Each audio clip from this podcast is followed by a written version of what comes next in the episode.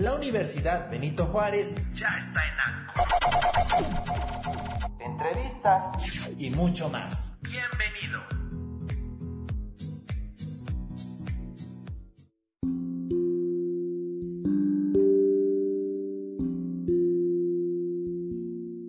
Buenas noches tengan todos. Como siempre, es un gusto saludarlos en este espacio que está diseñado especialmente para ustedes. Mi nombre es Ani Luna y hoy tengo el gusto de, saludar y presentar a la doctora Raquel Schloser, directora del Instituto de Estudios Transgeneracionales, hablando de un tema muy, muy, la verdad que muy interesante respecto a violencia familiar sin fecha de caducidad. Muy buenas noches, doctora. ¿Cómo se encuentra? ¿Cómo estás, Ani? Bien, bien, doctora. La verdad es que no sé si conmocionada, emocionada o preocupada respecto a este tema que nos va a hablar precisamente de violencia familiar. Pues te platico un poco que hoy es 25 de noviembre, un día muy triste, es el día contra la violencia familiar, que es triste que sea un día para recordarnos, debería ser 365 días, 24/7. Y tengo datos que son importantes para saber por qué estamos organizando una conferencia que dice la violencia sin fecha de caducidad. Fíjate, tengo datos de carpetas de investigación de denuncias en las fiscalías. Quiere decir que son personas directamente que llegaron a las fiscalías a denunciar. Solamente de eh, marzo para septiembre hay 2.854 asesinatos de mujeres. Hay 43.108 lesiones graves que incluyen arma de fuego y traumatismos. Hay 166.811 denuncias por violencia familiar y 22.462 denuncias por violencia sexual. Suman 235.235, casi un cuarto de millón de carpetas de investigación de denuncias en las fiscalías y son datos directamente del Secretariado Ejecutivo del Sistema Nacional de Seguridad Pública. Así está nuestro país. Está quemándose. Estamos lastimando a personas pequeñitas, 22.040 en 22.462 denuncias por violencia sexual, la mayor parte serán niñas, niños y adolescentes en esta época tan terrible de confinamiento que se quedaron adentro con su agresor, porque muchos de esos eh, chiquitos y chiquitas eh, eran violadas y lastimadas por papás, tíos, eh, hermanos, amigos de la familia, personas cercanas, y son informaciones que tenemos desde el 2016 con la encuesta de Endire. Entonces, es tiempo de que los datos nos hagan despertar. Es tiempo de que tomemos las encuestas y la información para saber que estamos en un mundo muy difícil y que les estamos heredando al futuro un, un, terror. ¿no? Cada una de estas personas, imagínate, 200, 2.854 asesinatos de mujeres. Quiero que piensen que no son números. Cada una de ellas pudo haber dejado huérfanos, alguna madre y un padre que les llora, amigos, amigas, parejas, que no va a tener, no van a tener cierre con un duelo, mujeres que la injusticia social y solo por el hecho de ser mujeres las asesinaron. Entonces, cuando hablamos de violencia familiar, no estamos hablando de nada pequeño. Estamos hablando de un núcleo que debería dar seguridad y en el que se ejerce el terrorismo. Entonces, doctora, estos datos que usted comenta, la verdad es que sabía o tenía yo idea que habían aumentado, digo, todos entendemos, vemos las noticias, pero nunca los datos tan crudos te llegan tan a fondo. En lo personal acabo de escucharlo y creo que se me eriza la piel porque lo dijo bastante bien. Eh, este confinamiento eh, me doy cuenta que desató cosas mucho más fuertes que simplemente eh, un, maltrato muy pequeño que a lo mejor todo el mundo nos imaginamos. Mira, Doctora, me gustaría decir algo muy importante. No, ¿Sí? no lo destapó, no lo desató. La violencia, la violencia familiar ya era una pandemia social antes, silenciada, a la que nunca se le dio la importancia que tenía. Lo que hizo la pandemia fue destaparla, fue magnificarla.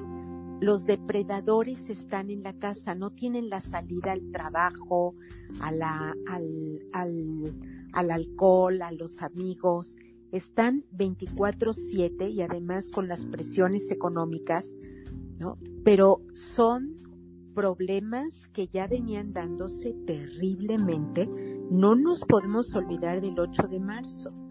Aquí el 8 de marzo en esta ciudad de México, que es donde yo vivo, ¿no? Pero lo, lo vi también en San Luis Potosí porque ahí fue donde estuve en la marcha del 8 de marzo. Había medio millón de personas, mujeres, hombres, papás preocupados por sus niñas, mamás preocupadas por su futuro, víctimas. Había medio millón de personas afuera pidiendo que esto se resuelva. Y fue el 8 de marzo el Día de la Mujer.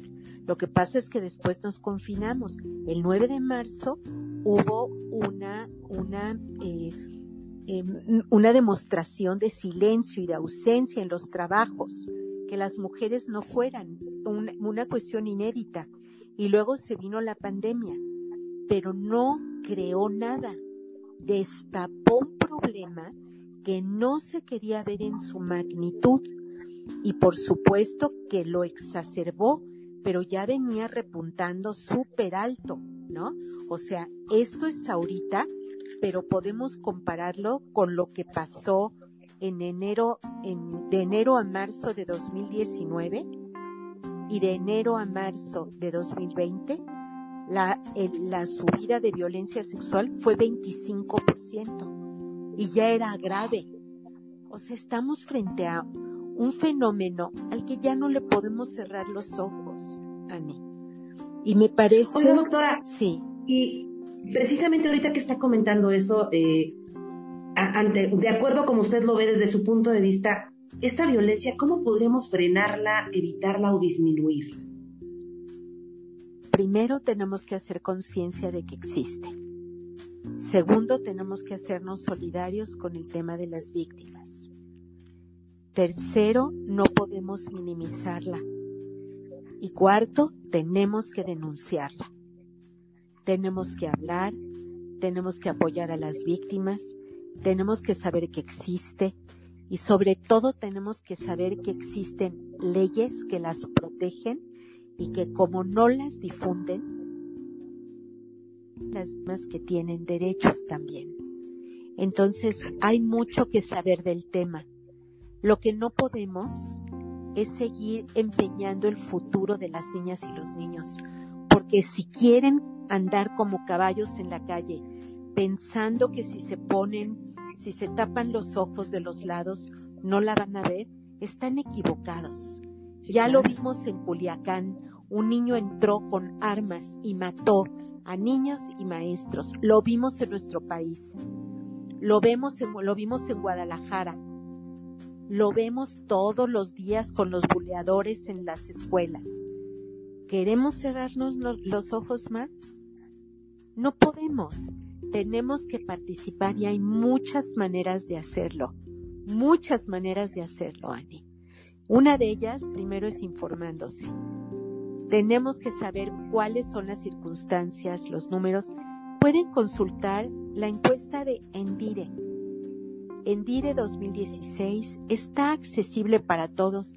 Vean las cifras de 2016 de lo que pasaba en los hogares el 75% de las declaraciones de violencia en la adolescencia, en las personas encuestadas el año anterior, fue en la escuela. Fue en las escuelas. Estamos reproduciendo en las escuelas el modelo. en la conferencia les voy a dar toda la información. No solo eso, en la conferencia les voy a enseñar profundamente cuál es el impacto psicológico que tiene, porque el impacto es transgeneracional. Es transgeneracional. Tengo historias de cuatro y cinco generaciones donde se fue dando violencia y no se paró. No me digas que un hombre que es capaz de golpear a una mujer embarazada en el séptimo mes, borracho, insultándola y humillándola, viene de una familia donde fue visto y entendido? ¿Viene de una sociedad? Y lo peor es que no se trata de situaciones individuales. Si golpean es porque se sienten con derecho, porque hay todo un permiso social para hacerlo. Golpean porque pueden. Golpean porque además hay todo una, un concepto de poder y de sometimiento al que el hombre siente que tiene derecho, porque también las encuestas lo dicen. En el 90% se trata de hombres que golpean.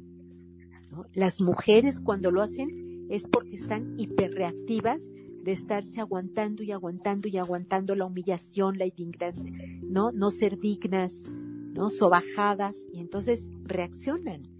Y reaccionan a veces también contra las niñas y los niños, pero estamos hablando de las mayorías. Y las mayorías no son mujeres, son hombres. Entonces también tenemos que trabajar culturalmente y tenemos que entender que no hay permiso. Que no hay permiso. Tiene razón, doctora. Doctora, me gustaría seguir platicando con usted porque creo que realmente es un tema que da para mucho y además con estos datos, la verdad es que invito a toda la comunidad, a toda la gente a que no se pierdan a esta gran doctora Raquel Slobser, apréndanse este nombre. Por favor, eh, los invito a que este viernes 27 de noviembre, en punto de las 5 de la tarde, le estén escuchando. Seguimos en contacto, doctora. Me va a encantar compartirlo necesitamos cómplices para la paz en la familia y yo ya no tengo paciencia. Ya no quiero seguir oyendo estas historias de terror. Quiero colaborar con un mundo mejor y quiero cómplices, muchos cómplices. Pues ahí estaremos, doctora. Como escucharon, no se la pierdan. La doctora Raquel Schlosser este 27 de noviembre en punto de las 5 de la tarde. Esto fue todo. Nos seguimos viendo en el próximo capítulo. Yo soy Ani Luna. Hasta la próxima.